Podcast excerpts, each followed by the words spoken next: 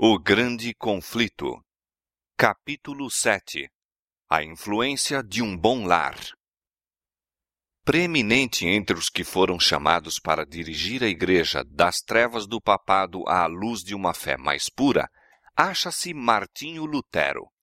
Zeloso, ardente e dedicado, não conhecendo outro temor senão o de Deus, e não reconhecendo outro fundamento para a fé religiosa além das Escrituras Sagradas, Lutero foi o homem para o seu tempo. Por meio dele, Deus efetuou uma grande obra para a reforma da Igreja e esclarecimento do mundo. Como os primeiros arautos do Evangelho, Lutero proveio das classes pobres. Seus primeiros anos se passaram no humilde lar de um camponês alemão. Pelo trabalho diário de mineiro que era, seu pai ganhava os meios para sua educação. Ele o destinava a ser advogado, mas Deus tensionava fazer dele um construtor no grande templo que tão vagarosamente se vinha erigindo através dos séculos. Dificuldades, privações e severa disciplina foram a escola na qual a sabedoria infinita preparou Lutero para a importante missão de sua vida. O pai de Lutero era homem de espírito forte e ativo e de grande força de caráter, honesto, resoluto e correto. Era fiel às suas convicções de dever, fossem quais fossem as consequências. Seu genuíno bom senso levava-o a considerar com desconfiança a organização monástica. Ficou muito desgostoso quando Lutero sem seu consentimento, entrou para o convento, só se reconciliando com o filho passados dois anos, e mesmo então suas opiniões permaneceram as mesmas. Os pais de Lutero dispensavam grande cuidado à educação e ensino dos filhos. Esforçavam-se por instruí-los no conhecimento de Deus e prática das virtudes cristãs. Ouvida por seu filho, muitas vezes acendia ao céu a oração do Pai, a fim de que o filho pudesse lembrar-se do nome do Senhor e um dia auxiliar no avançamento de sua verdade. Todas as vantagens para a cultura moral ou intelectual que sua vida de trabalhos lhes permitia gozar, aproveitavam-nas avidamente aqueles pais. Ardorosos e perseverantes eram seus esforços por preparar os filhos para uma vida piedosa e útil. Com sua firmeza e força de caráter, muitas vezes exerciam severidade excessiva.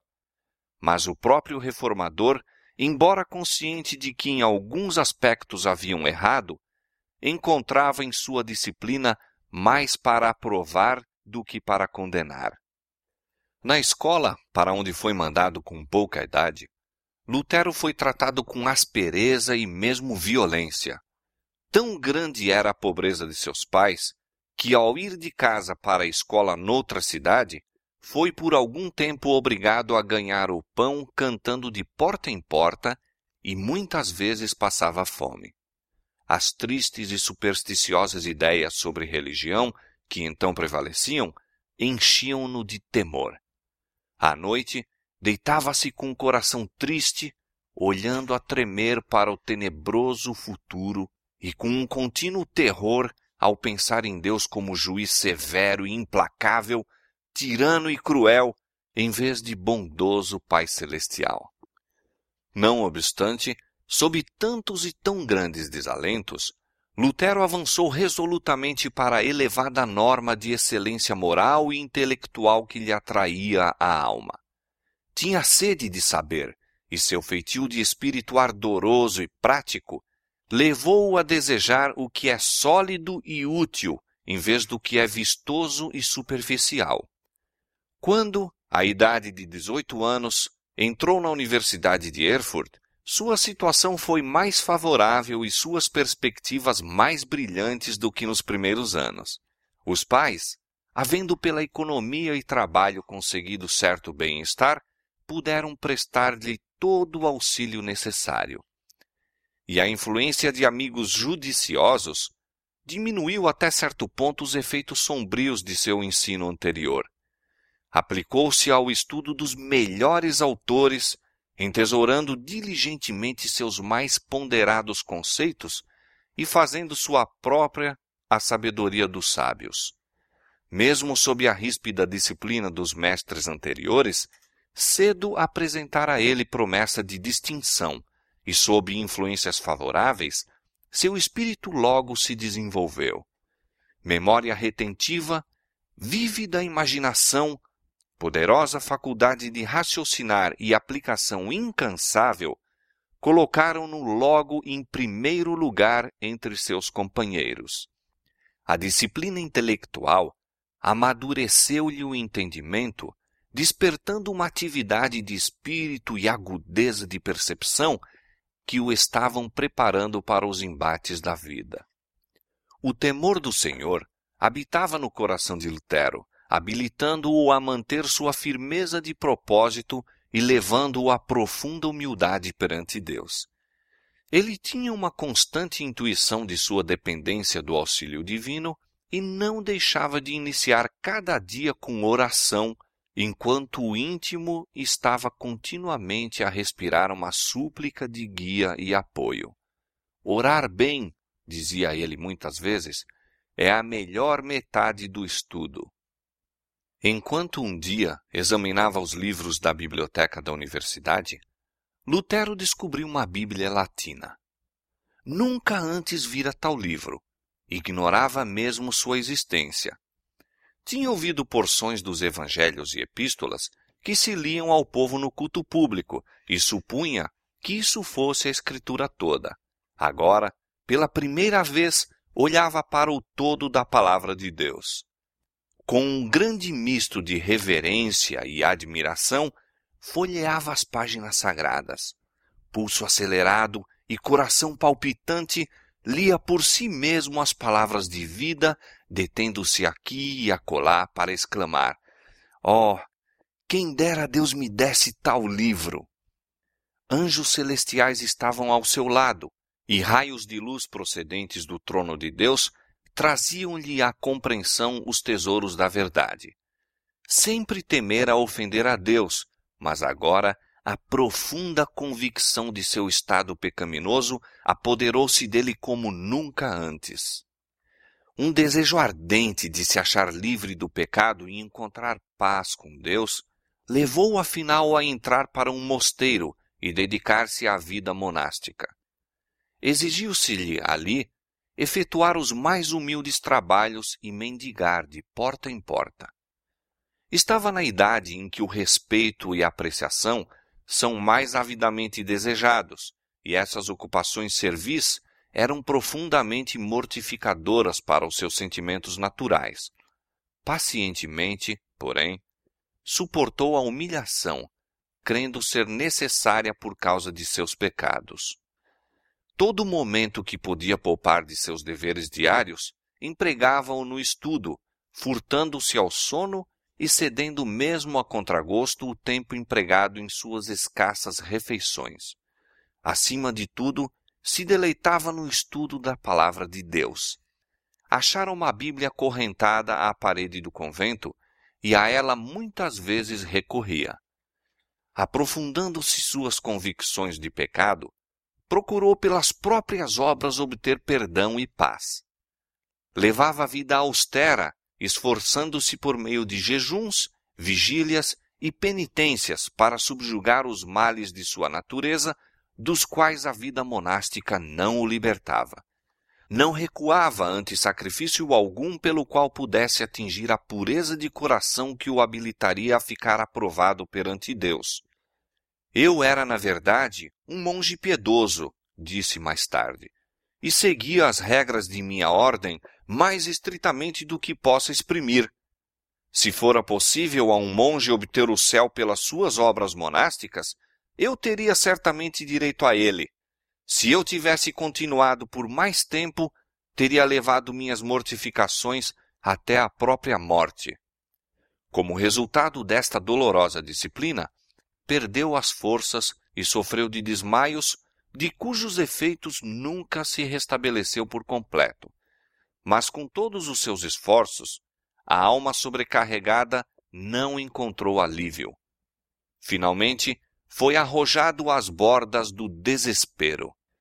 Quando pareceu a Lutero que tudo estava perdido, Deus lhe suscitou um amigo e auxiliador.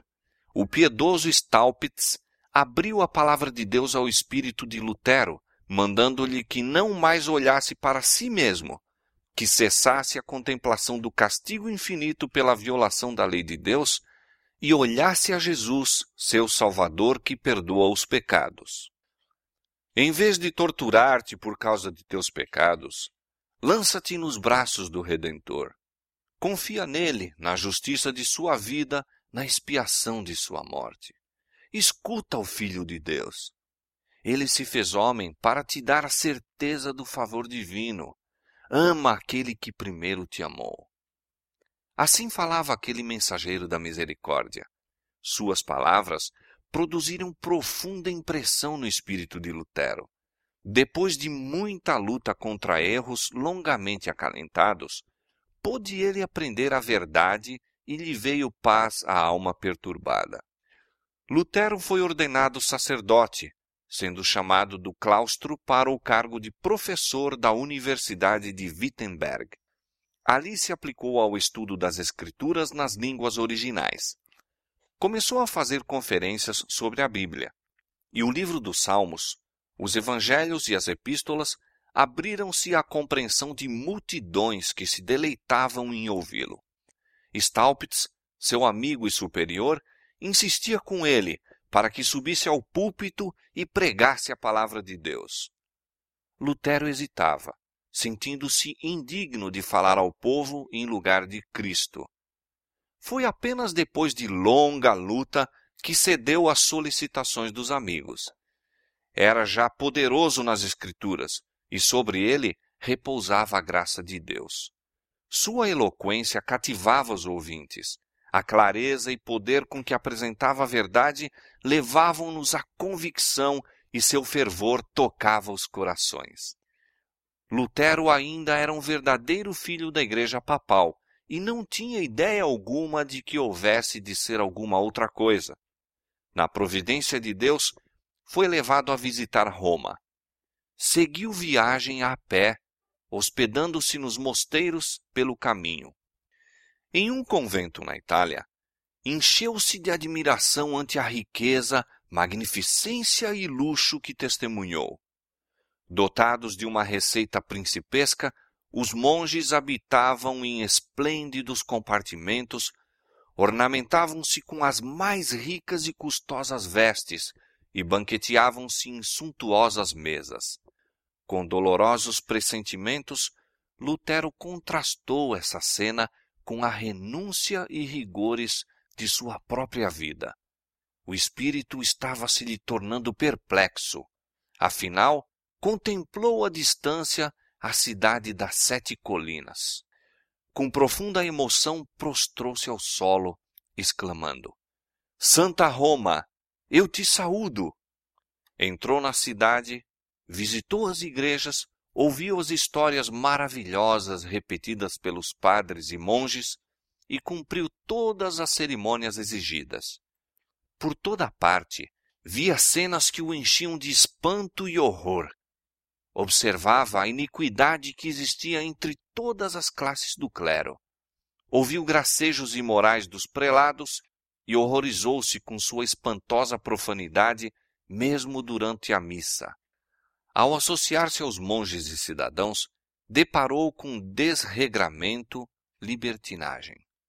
Para onde quer que se volvesse, encontrava sacrilégio em lugar de santidade. Ninguém pode imaginar escreveu ele. Que pecados e ações infames se cometem em Roma! Precisam ser vistos e ouvidos para serem cridos. Por isso costumam dizer: se há inferno, Roma está construída sobre ele. É um abismo donde procede toda espécie de pecado. Por um decreto recente, fora prometida pelo Papa certa indulgência a todos os que subissem de joelhos a escada de Pilatos, que se diz ter sido descida por nosso Salvador ao sair do tribunal romano e miraculosamente transportada de Jerusalém para Roma. Lutero estava certo dia subindo devotamente esses degraus, quando de súbito uma voz semelhante a trovão pareceu dizer-lhe: O justo viverá da fé. Ergueu-se de um salto e saiu apressadamente do lugar, envergonhado e horrorizado. Esse texto nunca perdeu a força sobre sua alma. Desde aquele tempo, viu mais claramente do que nunca o engano de se confiar nas obras humanas para a salvação e a necessidade de fé constante nos méritos de Cristo. Tinham-se-lhe aberto os olhos e nunca mais se deveriam fechar aos enganos do papado. Quando ele deu as costas a Roma, também dela volveu o coração e desde aquele tempo o afastamento se tornou cada vez maior até romper todo o contato com a Igreja Papal. Depois de voltar de Roma, Lutero recebeu na Universidade de Wittenberg o grau de doutor em teologia. Estava agora na liberdade de se dedicar como nunca antes às escrituras que ele amava. Fizera solene voto de estudar cuidadosamente a palavra de Deus e todos os dias de sua vida pregá-la com fidelidade e não os dizeres e doutrinas dos papas. Não mais era o simples monge ou professor, mas o autorizado arauto da Bíblia. Fora chamado para pastor a fim de alimentar o rebanho de Deus que tinha fome e sede da verdade. Declarava firmemente que os cristãos não deveriam receber outras doutrinas senão as que se apoiam na autoridade das sagradas Escrituras. Estas palavras feriram o próprio fundamento da supremacia papal. Continham o princípio vital da reforma. Lutero via o perigo de se exaltar teorias humanas sobre a palavra de Deus. Corajosamente atacava a incredulidade especulativa dos escolásticos e opunha-se à filosofia e teologia que durante tanto tempo mantiveram sobre o povo a influência dominante. Denunciou tais estudos não somente como indignos, mas perniciosos, e procurava desviar o espírito de seus ouvintes dos sofismas dos filósofos e teólogos para as verdades eternas apresentadas pelos profetas e apóstolos. Preciosa era a mensagem que levava às ávidas multidões que ficavam embevecidas ante suas palavras. Nunca antes tais ensinos lhes haviam caído aos ouvidos. As alegres novas do amante Salvador, a certeza de perdão e paz mediante seu sangue expiatório, alegravam-lhes o coração, inspirando-lhes imorredora esperança. Acendeu-se em Wittenberg uma luz cujos raios deveriam estender-se às regiões mais remotas da Terra, aumentando em brilho até ao final do tempo.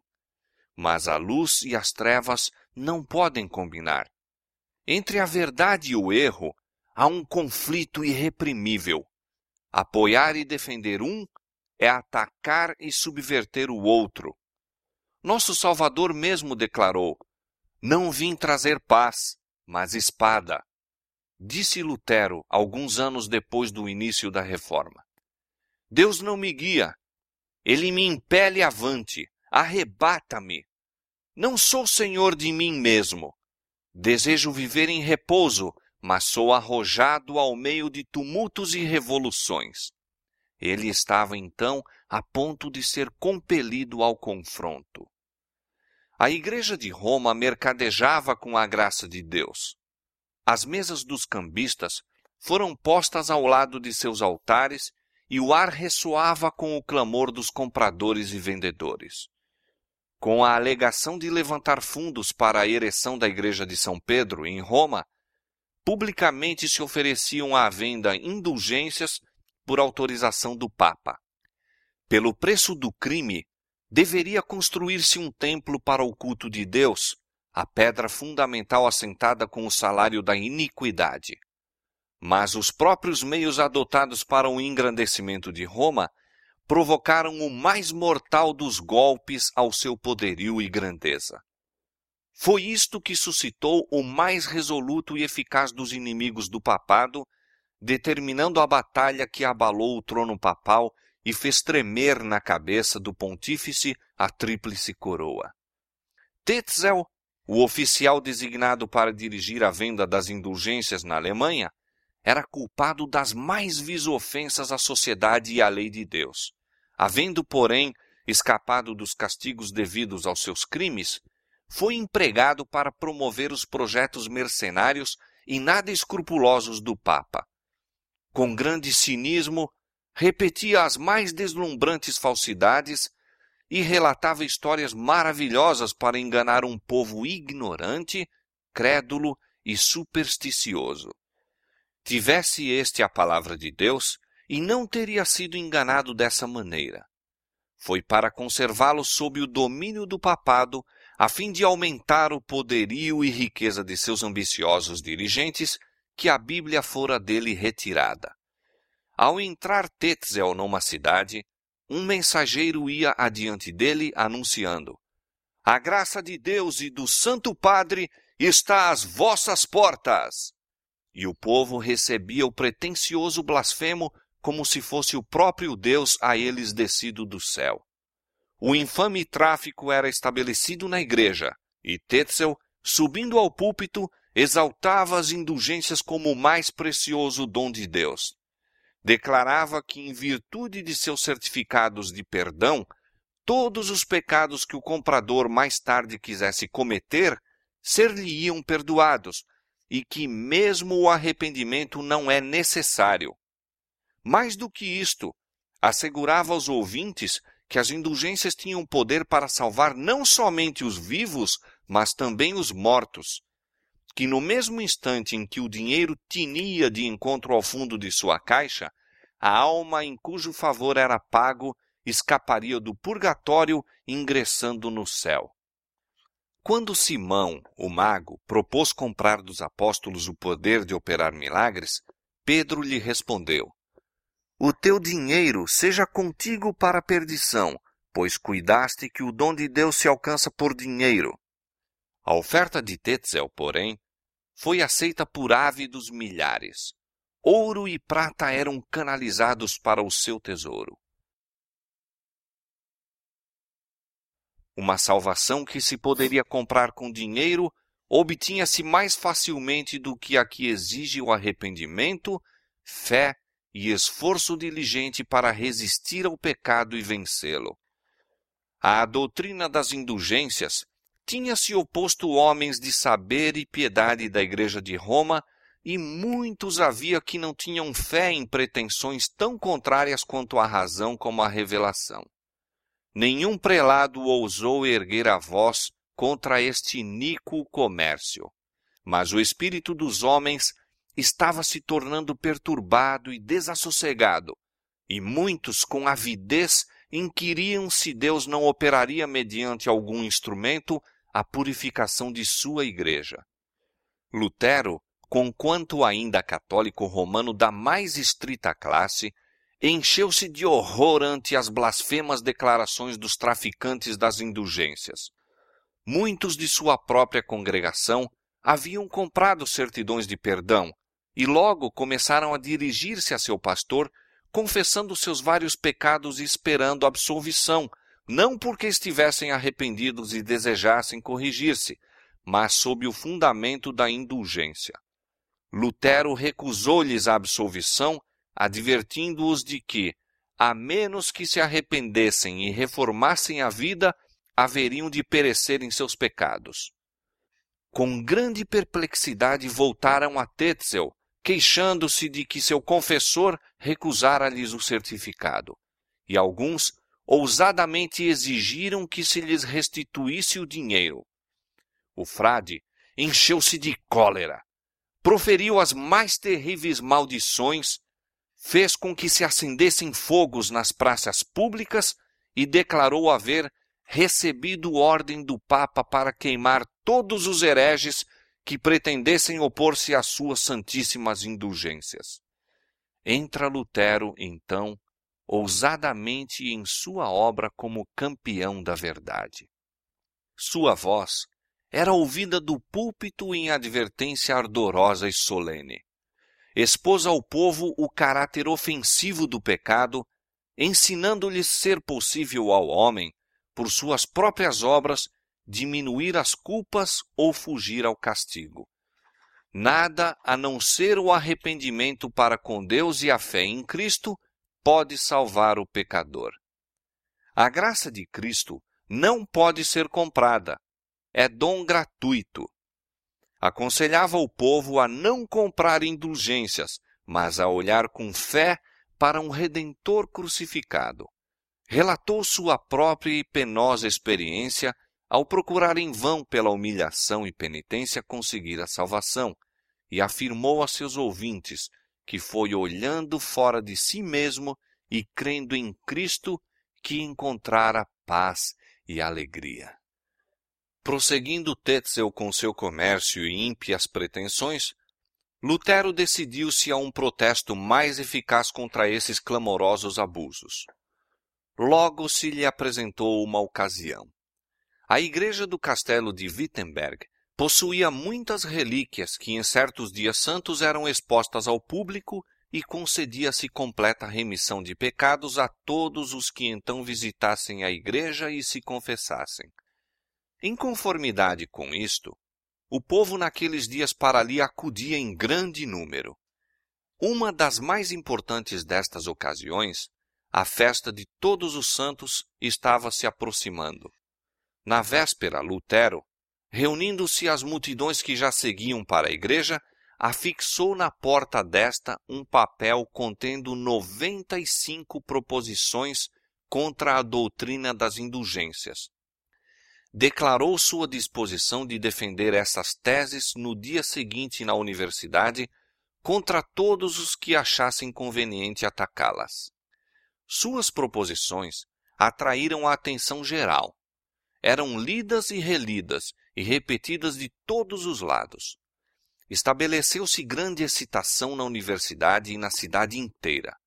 Mostravam essas teses que o poder de conferir o perdão do pecado e remir de sua pena jamais fora confiado ao Papa ou a qualquer outro homem. Todo esse plano era uma farsa, um artifício para extorquir dinheiro, valendo-se das superstições do povo expediente de Satanás para destruir a alma de todos os que confiassem em suas pretensões mentirosas. Mostrou-se também claramente que o Evangelho de Cristo é o mais valioso tesouro da Igreja e que a graça de Deus nele revelada é livremente concedida a todos os que a buscam com arrependimento e fé. As teses de Lutero desafiavam discussão, mas ninguém ousou aceitar o repto. As questões por ele propostas em poucos dias se espalharam por toda a Alemanha e em breves semanas repercutiram pela cristandade toda. Muitos dedicados romanistas que tinham visto e lamentado a terrível iniquidade que prevalecia na igreja, mas não sabiam como deter seus progressos, leram as proposições com grande alegria, reconhecendo nelas a voz de Deus.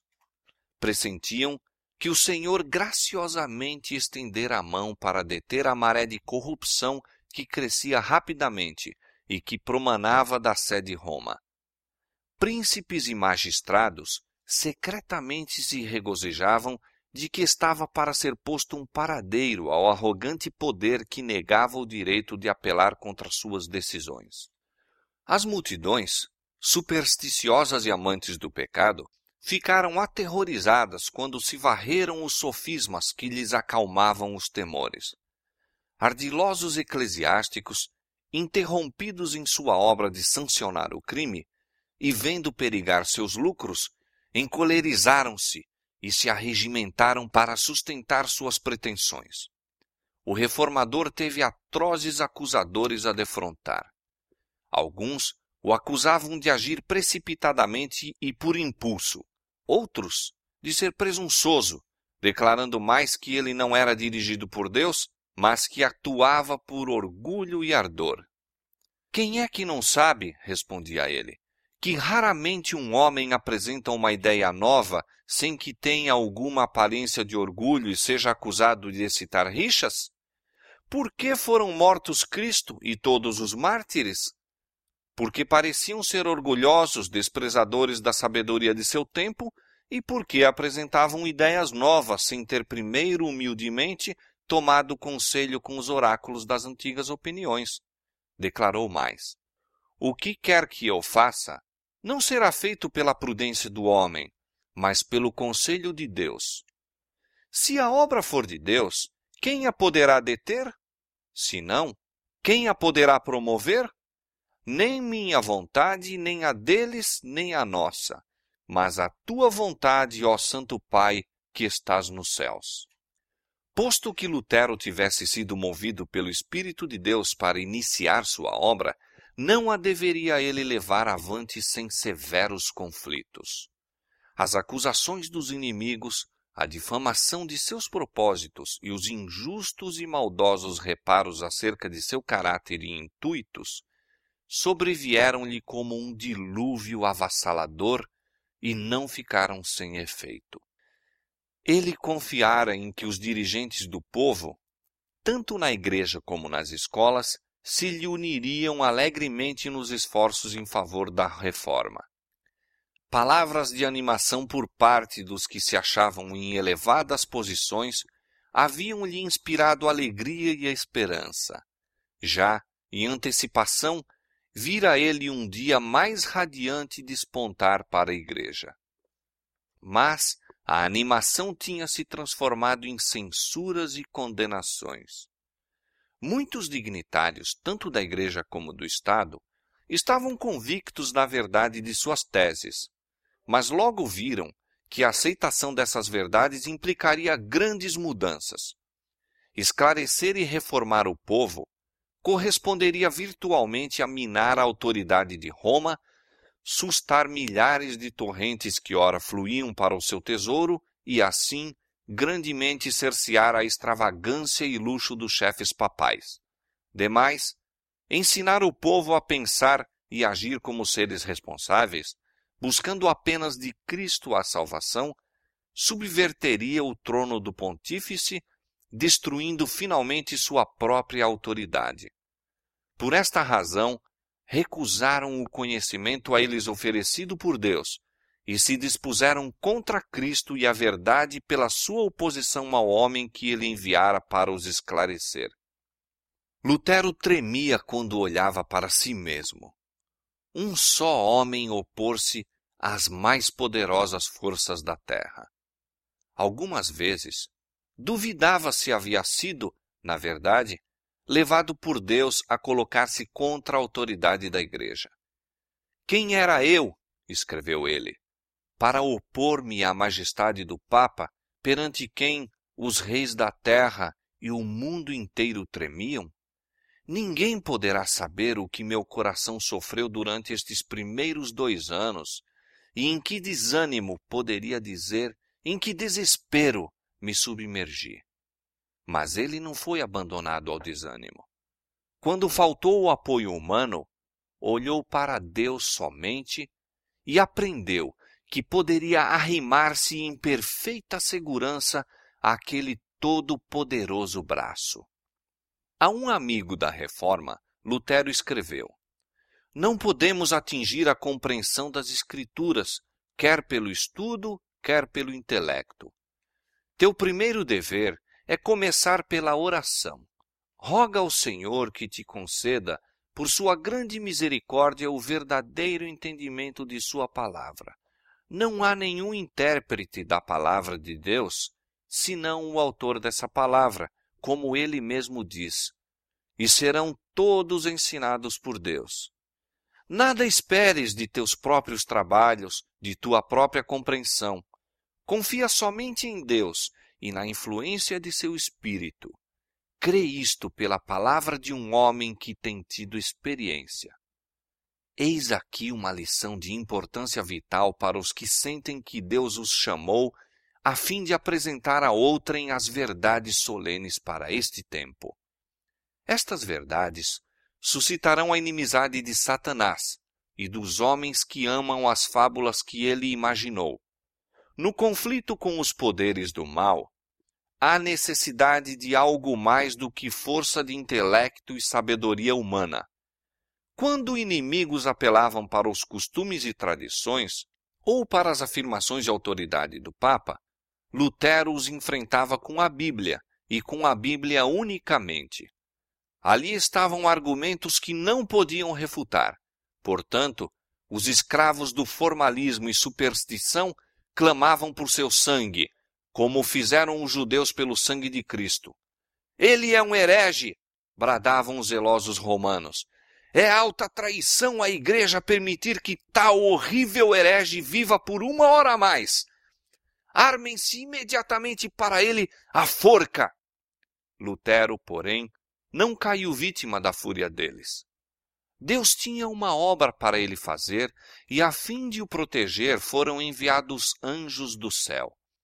Entretanto, muitos que de Lutero tinham recebido a preciosa luz tornaram-se objeto da ira de Satanás e, por amor à verdade, sofreram corajosamente tortura e morte.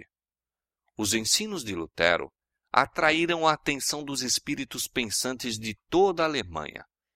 De seus sermões e escritos procediam raios de luz que despertavam e iluminavam a milhares.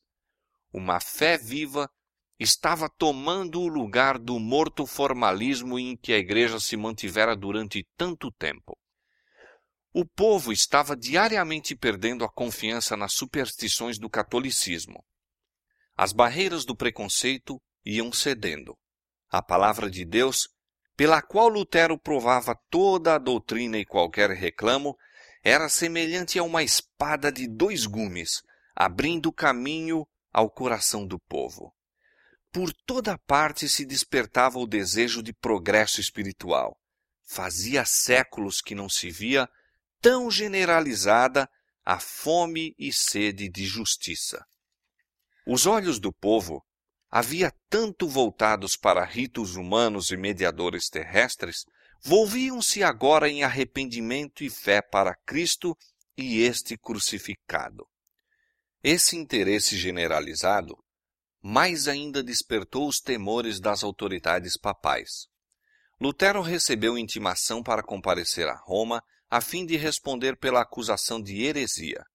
A ordem encheu de terror a seus amigos.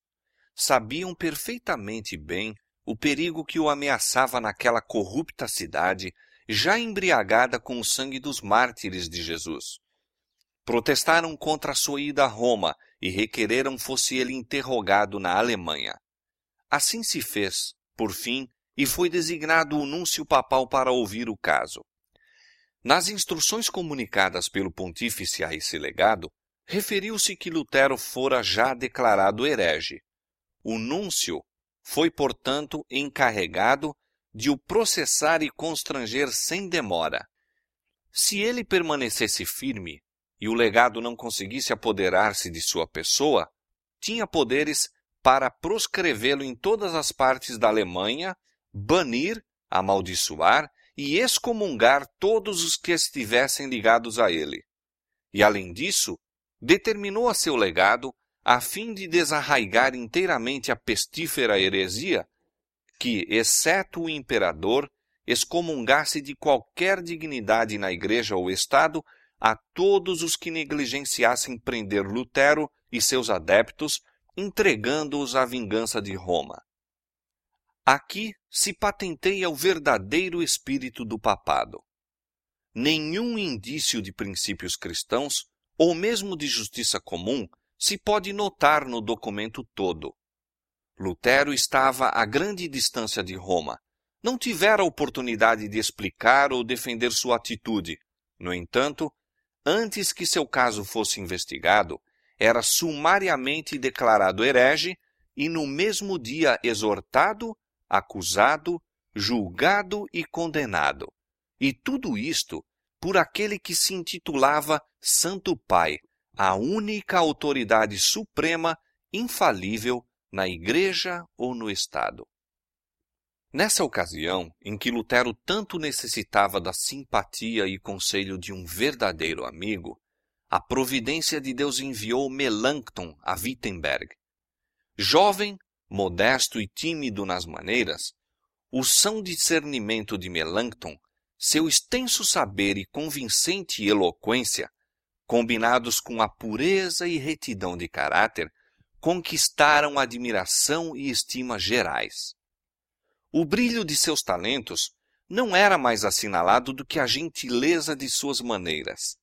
Logo, se tornou um fervoroso discípulo do Evangelho, o amigo de mais confiança e valioso apoio para Lutero, servindo sua brandura, prudência e exatidão de complemento à coragem e energia daquele. Sua cooperação na obra acrescentou força à reforma e foi uma fonte de grande animação para Lutero. Augsburgo fora designada como o lugar para o processo, e o reformador partiu a pé para fazer a viagem até lá. Alimentavam-se sérios temores a seu respeito. Fizeram-se abertamente ameaças de que ele seria agarrado e assassinado no caminho, e seus amigos rogaram-lhe que se não aventurasse. Solicitaram-lhe mesmo que durante algum tempo saísse de Wittenberg e procurasse segurança com os que de bom grado o protegeriam. Ele, porém, não queria deixar a posição em que Deus o colocara. Deveria continuar fielmente a manter a verdade, apesar das procelas que sobre ele se abatiam. Sua expressão era: Sou como Jeremias, homem de lutas e contendas. Mas, quanto mais aumentam suas ameaças, mais cresce a minha alegria. Já destruíram minha honra e reputação. Uma única coisa permanece: meu desprezível corpo. Que o tomem. Abreviarão assim por algumas horas a minha vida, mas, quanto à minha alma, não a podem tomar. Aquele que deseja proclamar a verdade de Cristo ao mundo deve esperar a morte a cada momento. As notícias da chegada de Lutero a Augsburgo deram grande satisfação ao legado papal. O perturbador herege que despertava a atenção do mundo inteiro parecia agora em poder de Roma e o legado decidiu que ele não escapasse. O reformador deixara de munir-se de salvo-conduto seus amigos insistiam em que, sem ele, não aparecesse perante o legado, e eles próprios se empenharam em consegui-lo do imperador. O núncio tensionava obrigar a Lutero, sendo possível, a retratar-se, ou, não conseguindo isto, fazer com que se fosse levado a Roma para participar da sorte de Rus e Jerônimo. Por conseguinte, mediante seus agentes, esforçou-se por induzir Lutero a aparecer sem salvo-conduto, confiante em sua misericórdia. Isto o reformador se recusou firmemente a fazer. Antes que recebesse o documento, hipotecando-lhe a proteção do imperador, não compareceu à presença do embaixador papal. Haviam decidido os romanistas, como ardiloso expediente, tentar ganhar a Lutero com aparência de amabilidade. O legado em suas entrevistas com ele mostrava grande amizade, mas exigia que Lutero se submetesse implicitamente à autoridade da Igreja e cedesse em todos os pontos sem argumentação ou questões.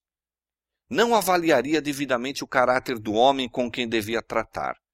Lutero, em resposta, exprimiu sua consideração pela Igreja, seu desejo de verdade sua prontidão em responder a todas as objeções ao que ele havia ensinado e em submeter suas doutrinas à decisão de algumas das principais universidades, mas, ao mesmo tempo, protestava contra a maneira de agir do cardeal, exigindo-lhe retratar-se sem ter provado estar ele em erro.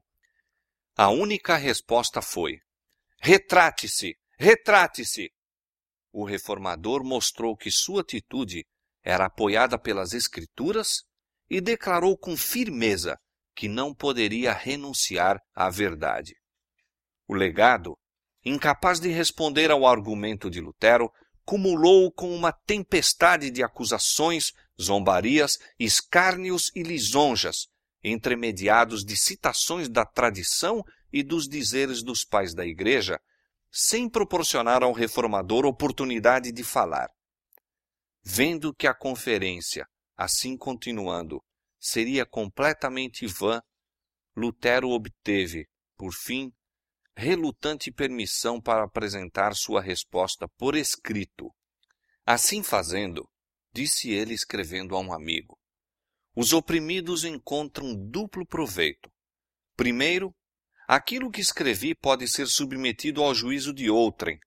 Segundo, tem-se melhor oportunidade de trabalhar com os temores, se é que não com a consciência, de um déspota arrogante e parlador, que do contrário dominaria pela sua linguagem imperiosa.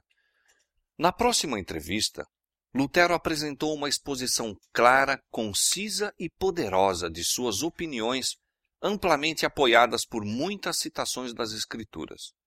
Este documento, depois de o ter lido em alta voz, entregou ao cardeal, que, entretanto, o lançou desdenhosamente ao lado, declarando ser ele um acervo de palavras ociosas e citações que nada provavam.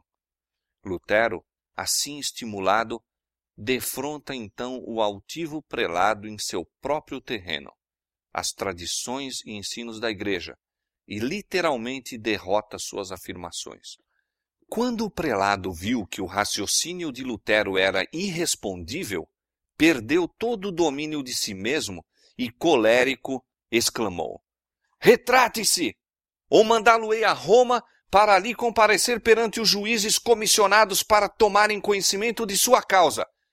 Excomungá-lo-ei e a todos os seus partidários, e a todos os que em qualquer ocasião o favorecerem, e os lançarei fora da igreja e finalmente declarou, em tom altivo e irado: Retrate-se, ou não volte mais! O reformador de pronto se retirou com os amigos, declarando assim plenamente que nenhuma retratação se deveria esperar dele. Isto não era o que o cardeal se propusera. Ele se havia lisonjeado de poder pela violência forçar Lutero a submeter-se. Agora, deixado só com os que o apoiavam, olhava para um e para outro, em completo desgosto pelo inesperado fracasso de seus planos. Os esforços de Lutero nesta ocasião não ficaram sem bons resultados. A grande assembleia presente tivera oportunidade de comparar os dois homens e julgar por si do espírito manifestado por eles, bem como da força e verdade de suas posições. Quão assinalado era o contraste! O reformador, simples, humilde, firme, permanecia na força de Deus, tendo ao seu lado a verdade. O representante do Papa, importante aos seus próprios olhos, despótico, altivo e desarrazoado, achava-se sem um único argumento das Escrituras, exclamando, no entanto, veementemente: Retrate-se! ou será enviado a Roma para o castigo. Se bem que Lutero se houvesse munido de salvo-conduto, os romanistas estavam conspirando para apanhá-lo e aprisioná-lo. Seus amigos insistiam em que, como lhe era inútil prolongar sua permanência, deveria sem demora voltar a Wittenberg e que a máxima cautela se deveria ter no sentido de ocultar suas intenções. De acordo com isto, ele deixou Augsburgo antes do raiar do dia a cavalo, acompanhado apenas de um guia a ele fornecido pelo magistrado. Com muitos pressentimentos, atravessou sem ser percebido as ruas escuras e silenciosas da cidade. Inimigos vigilantes e cruéis estavam a conspirar para a sua destruição. Escaparia das ciladas que lhe preparavam? Eram momentos de ansiedade e fervorosas orações. Atingiu uma pequena porta no muro da cidade. Abriu-se-lhe e, com o guia, por ela passou sem impedimento. Uma vez livres do lado de fora, os fugitivos apressaram a fuga e antes que o legado soubesse da partida de Lutero, achava-se ele além do alcance de seus perseguidores. Satanás e seus emissários estavam derrotados. O homem que haviam pensado estar em seu poder tinha-se ido, escapara-se, como um pássaro da armadilha do caçador. Com as notícias da fuga de Lutero, o legado ficou opresso de surpresa e cólera. Esperava ele receber grande honra por seu tino e firmeza ao tratar com o perturbador da igreja, mas frustrara-se-lhe a esperança. Deu expressão à sua raiva em carta a Frederico, o eleitor da Saxônia, denunciando com amargura a Lutero e reclamando que Frederico enviasse o reformador a Roma ou que o banisse da Saxônia. Em sua defesa, Lutero insistia que o legado do Papa lhe mostrasse seus erros pelas Escrituras e comprometia-se da maneira mais solene a renunciar às suas doutrinas se se pudesse mostrar estarem em desacordo com a palavra divina. E exprimia sua gratidão a Deus por haver sido considerado digno de sofrer por uma causa tão santa. O eleitor possuía ainda pouco conhecimento das doutrinas reformadas, mas estava fundamente impressionado pela sinceridade, força e clareza das palavras de Lutero. E até que se provasse estar o reformador em erro, resolveu Frederico permanecer como seu protetor. Em resposta ao pedido do legado, escreveu: Visto que o doutor Martinho compareceu perante vós, em Augsburgo, deveríeis estar satisfeito. Não esperávamos que vos esforçasseis por fazê-lo retratar-se sem o haver convencido de seus erros. Nenhum dos homens doutos de nosso principado me informou de que a doutrina de Martinho seja ímpia, anticristã ou herética. O príncipe recusou-se, além disso, a enviar Lutero a Roma ou expulsá-lo de seus domínios. O eleitor notara uma ruína geral das restrições morais na sociedade era indispensável grande obra de reforma. As complicadas e dispendiosas medidas para restringir e punir o crime seriam desnecessárias se os homens tão somente reconhecessem e obedecessem à lei de Deus e aos ditames de uma consciência esclarecida. O eleitor via que Lutero trabalhava para conseguir este objetivo e secretamente se regozijava de que uma influência melhor se estivesse fazendo sentir na igreja. Via também que, como professor na universidade, Lutero tivera extraordinário êxito. Um ano apenas se passara desde que o reformador afixara as teses na igreja do castelo, e, no entanto, já havia grande baixa no número de peregrinos que visitavam a igreja na festa de Todos os Santos. Roma fora privada de adoradores e ofertas, mas seu lugar se preenchera por outra classe que agora vinha a Wittenberg, não como peregrinos para adorar suas relíquias, mas como estudantes para encher as suas salas de estudo.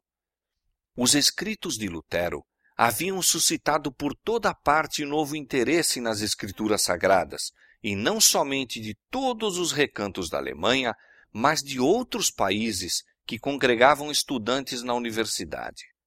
Moços, chegando à vista de Wittenberg pela primeira vez, erguiam as mãos aos céus e louvavam a Deus por ter feito com que desta cidade a luz da verdade resplandecesse como de Sião nos tempos antigos e dali se espalhasse mesmo aos mais longínquos países.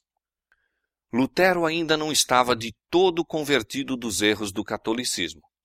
Enquanto, porém, comparava as Santas Escrituras com os decretos e constituições papais, enchia-se de espanto.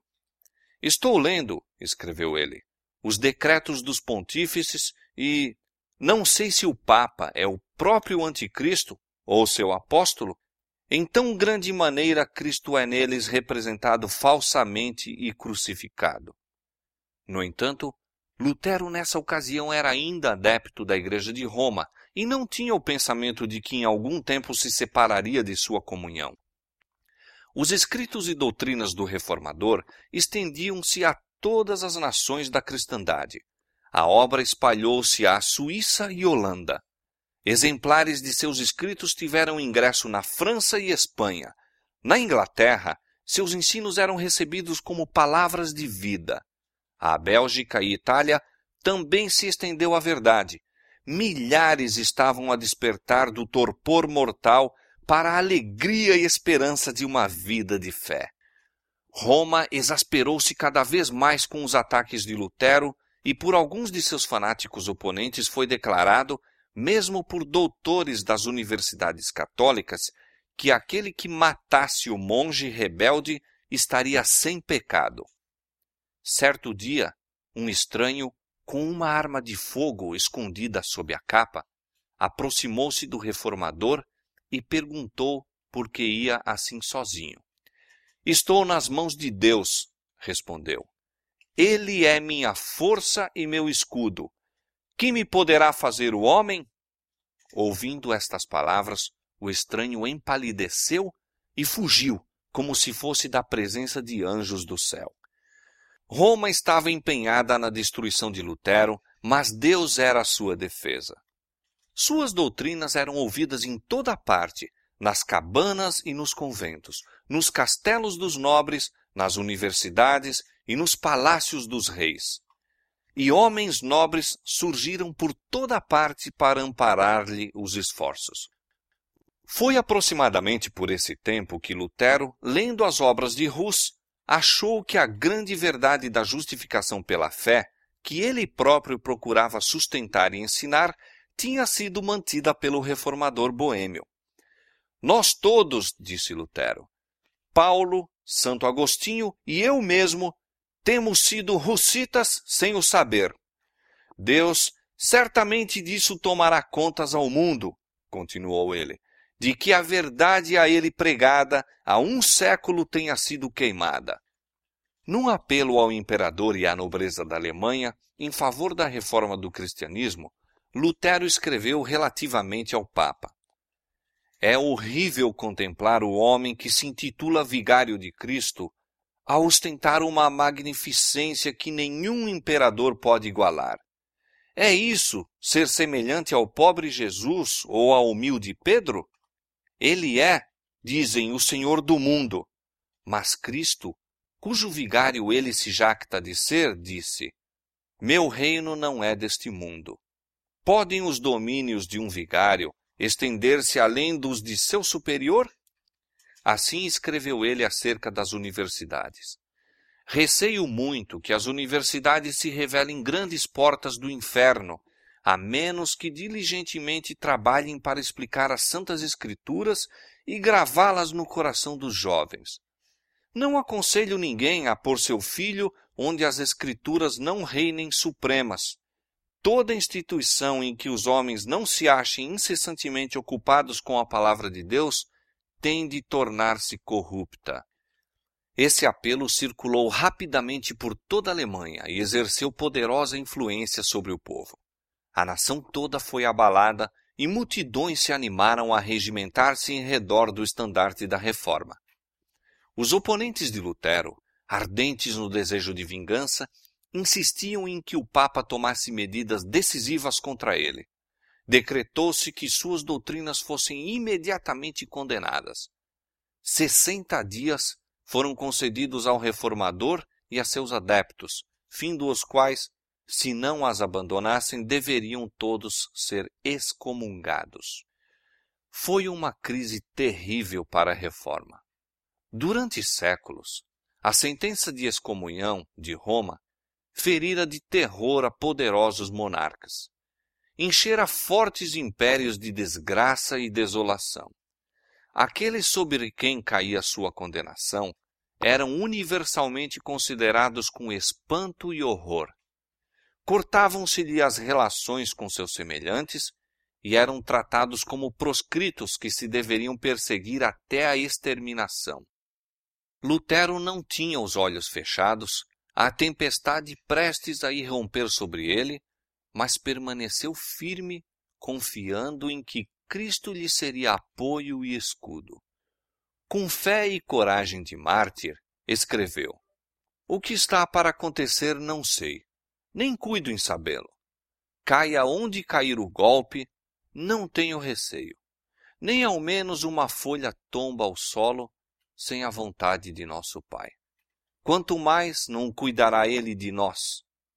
Coisa fácil é morrer pela palavra, visto que a própria palavra, ou o Verbo, que se fez carne, morreu.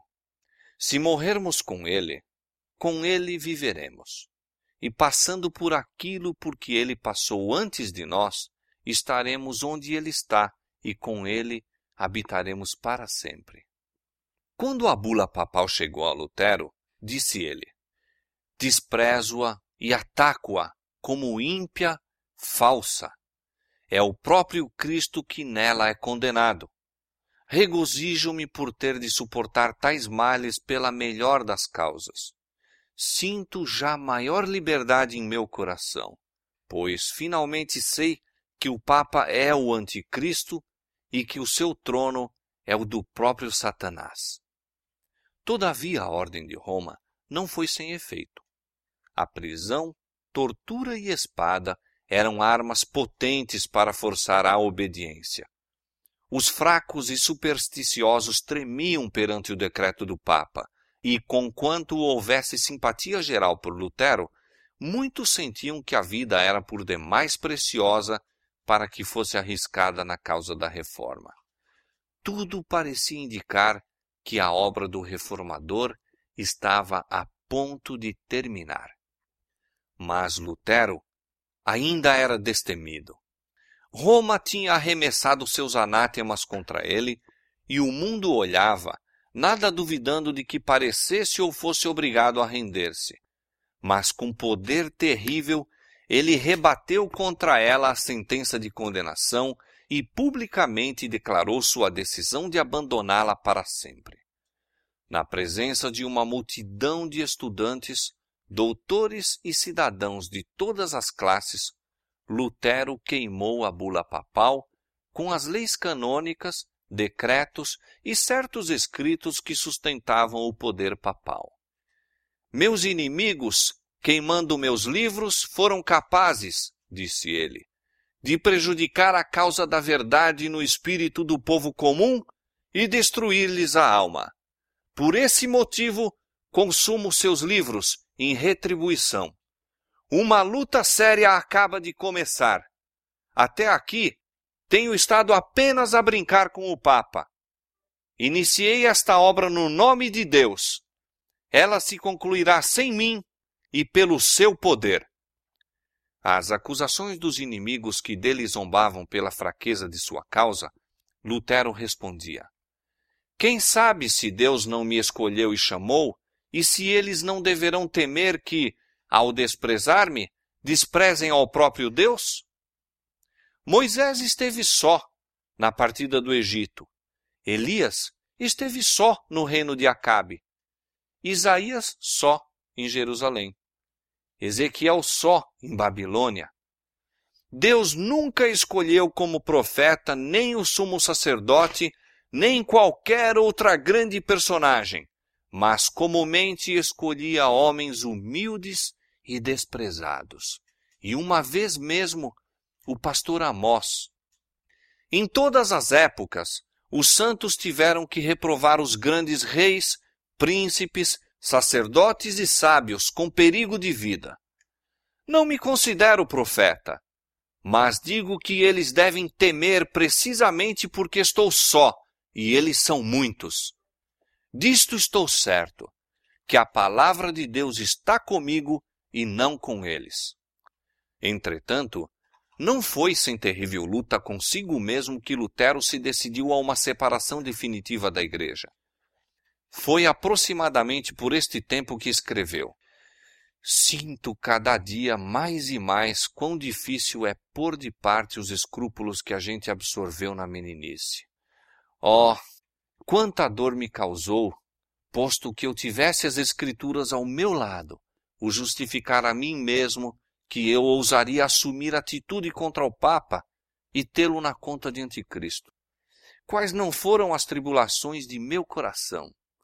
Quantas vezes não fiz a mim mesmo, com amargura, a pergunta que era tão frequente nos lábios dos adeptos do Papa: Só tu és sábio? Poderão todos os mais estar errados? Como será se, afinal de contas, és tu que te achas errado e estás a envolver em teu erro tantas almas que então serão eternamente condenadas? Era assim que eu lutava comigo mesmo e com Satanás, até que Cristo, por sua própria e infalível palavra me fortaleceu o coração contra estas dúvidas. O Papa ameaçara Lutero de excomunhão se ele não se retratasse e ameaça agora se cumprira. Apareceu nova bula declarando a separação final do reformador da Igreja de Roma, denunciando-o como amaldiçoado do céu e incluindo na mesma condenação todos os que recebessem suas doutrinas. Tinha-se entrado completamente na grande contenda. A oposição é o quinhão de todos aqueles a quem Deus emprega para apresentar verdades especialmente aplicáveis a seu tempo. Havia uma verdade presente nos dias de Lutero, verdade de especial importância naquele tempo. Há uma verdade presente para a igreja hoje. Aquele que todas as coisas faz segundo o conselho de sua vontade, foi servido colocar os homens em circunstâncias várias e ordenar-lhes deveres peculiares aos tempos em que vivem e às condições sob as quais são postos. Se prezassem a luz a eles concedida, patentear-se-iam diante deles mais amplas perspectivas da verdade. Esta, porém, não é hoje desejada pela maioria, mais do que o foi pelos romanistas que se opunham a Lutero.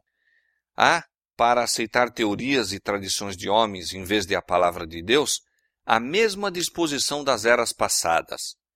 Os que apresentam a verdade para este tempo não devem esperar ser recebidos com mais fervor do que o foram os primeiros reformadores. O grande conflito entre a verdade e o erro, entre Cristo e Satanás, há de aumentar em intensidade até ao final da história deste mundo. Disse Jesus a seus discípulos: Se vós fosseis do mundo, o mundo amaria o que era seu. Mas porque não sois do mundo, antes eu vos escolhi do mundo, por isso é que o mundo vos aborrece. Lembrai-vos da palavra que vos disse: Não é o servo maior do que o seu senhor. Se a mim me perseguiram, também vos perseguirão a vós. Se guardaram a minha palavra, também guardarão a vossa. E por outro lado, declarou nosso Senhor explicitamente: Ai de vós quando todos os homens de vós disserem bem, porque assim faziam seus pais aos falsos profetas. O espírito do mundo não está hoje mais em harmonia com o espírito de Cristo do que nos primitivos tempos. Os que pregam a palavra de Deus em sua pureza não serão recebidos agora com maior fervor do que o foram naquele tempo. As maneiras de oposição à verdade podem mudar. A inimizade pode ser menos manifesta porque é mais arguta, mas o mesmo antagonismo ainda existe e se manifestará até o fim do tempo.